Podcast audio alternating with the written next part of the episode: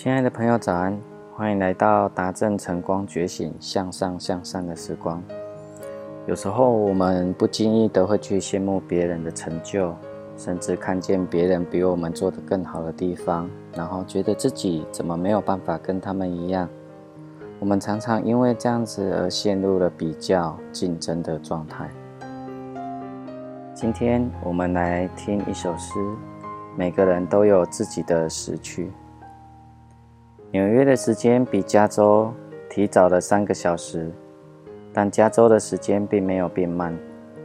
有人二十二岁就毕业了，但等了五年才找到稳定的工作；有人二十五岁就当上 CEO，却在五十岁去世；也有人迟到五十岁才当上 CEO，然后他活到九十岁。有人单身，同时也有人已婚。奥巴马五十五岁就退休，川普七十岁才当上总统，拜登七十七岁才当上总统。世上每个人本来都有自己的时区，身边有些人看似走在你的前面，也有人看似走在你后面，但其实每个人都在自己的时区有自己的步步伐。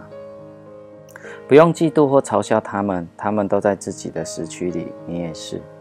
生命就是等待正确的行动时机，所以放轻松，你没有落后，你也没有领先，在你自己的时区里，一切都会准时。